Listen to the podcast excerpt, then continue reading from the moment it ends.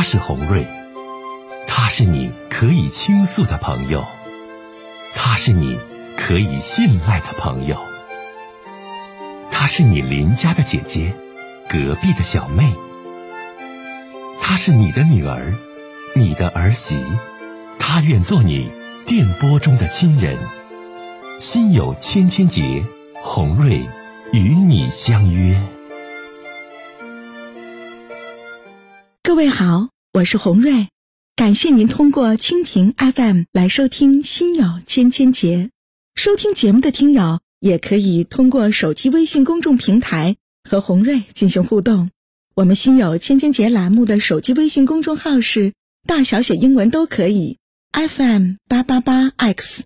FM 八八八 X，拿起您的手机，通过搜索 FM 八八八 X 就可以加入进来了。好的，接下来的时间，让我们来接听听众的热线。他的事儿，你好，你好，主持人。哎，你好，这位先生。呃，就我这是联系好几天了，终于连上了。好，你说你想跟红瑞姐说的事儿。呃，就是。我之前之前就是搞了一个对象，然后分手了之后，他现在就是一直挺纠缠我的，然后其实不知道怎么处理了这个事情。你多大年纪了，小伙子？呃，今年二十八。你跟你对象处多长时间了？处有六个月吧。啊，处了六个月。对，然后分手有六个月了。啊，分手也分了这个半年的时间了。对，小伙子，他纠缠你的是什么呢？我不知道，我不知道，就是他好像，就是好像分手的时候，呃，觉得他心里面难受，然后他就得找我，然后就是他就想总想控制我，控制我的生活，然后他多大年纪？你二十八岁，他多大年纪？他比我大两岁。啊，三十岁了。嗯，对。当时你们两个是怎么认识的？在网上认识的。在同城吗？对。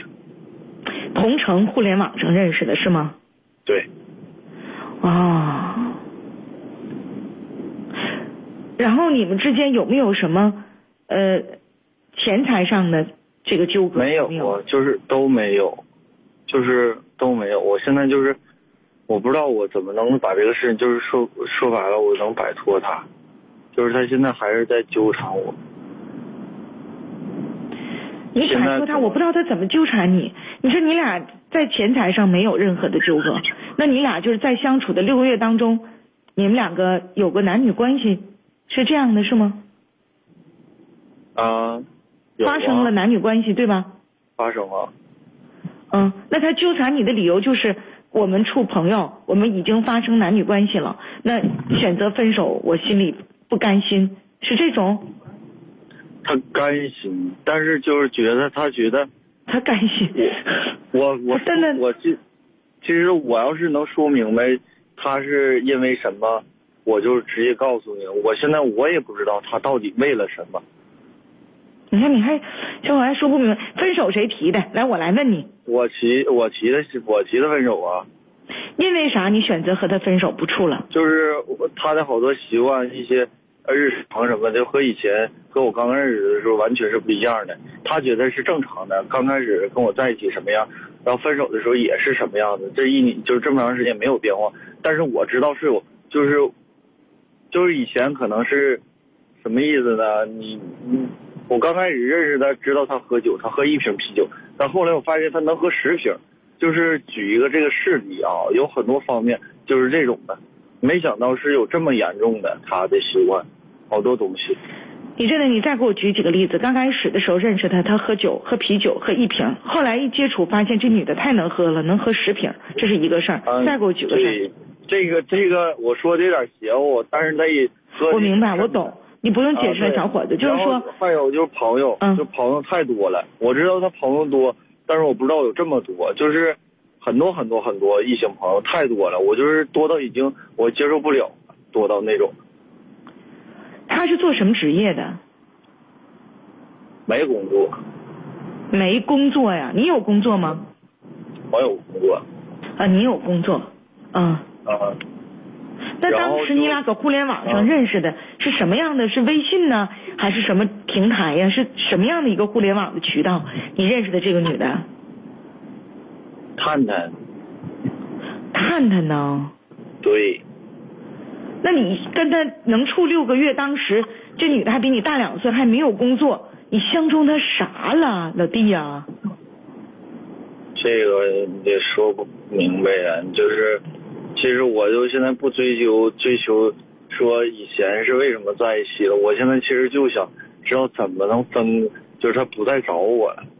不是你跟红瑞姐说一下他怎么找你，来我听听是什么样的一种找。说很多威胁我的话，他会说很多威胁我的话，而且他把他会调查我的家庭，包括我的他威胁你的话，他威胁你什么呢？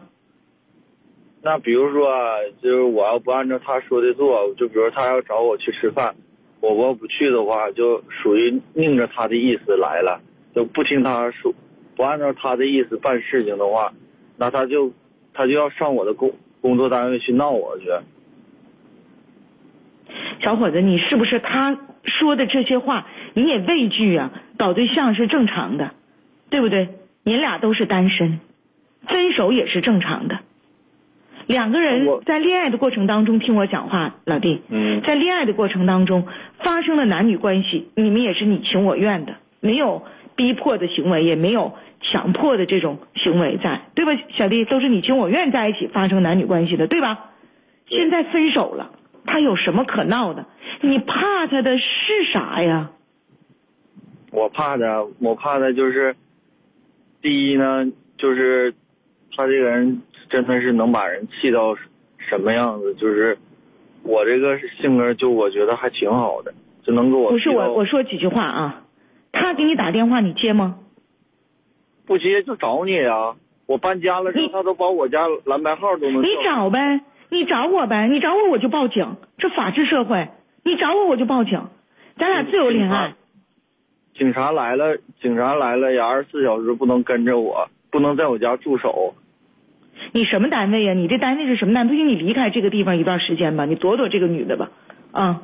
我要我我要是我要是躲了，可能我这工作就没了。我我确实是我确实想过这个问题，但是我回老家了之后，我我老我我家不是沈阳的，我回老家了之后，他我老家的信息也知道。但是我不可能，小伙子啊，我特别不理解这个事儿。我不知道收音机前的听这个节目的听友们是不是跟胡润有同感？正常处对象，没有任何的情感纠葛。比如说他给你怀孕了，怀了你的孩子；比如说你在他手里拿钱了，或者是怎，他干嘛分手六个月了，要这样的跟踪你，要没完没了的黏着你，要跟你处呢？这不科学。况且你说这个女的很开朗，喝啤酒喝十瓶，有的是男性异性朋友，为什么非对你这样呢？这事儿挺怪呀。他他觉得是。他觉得我们俩在一起都是，只要是他选择我的，就是是我，我是他被他喜欢的人，是他选择的人。以前跟他搞过对象的那些人呢，都是被迫选择的那种。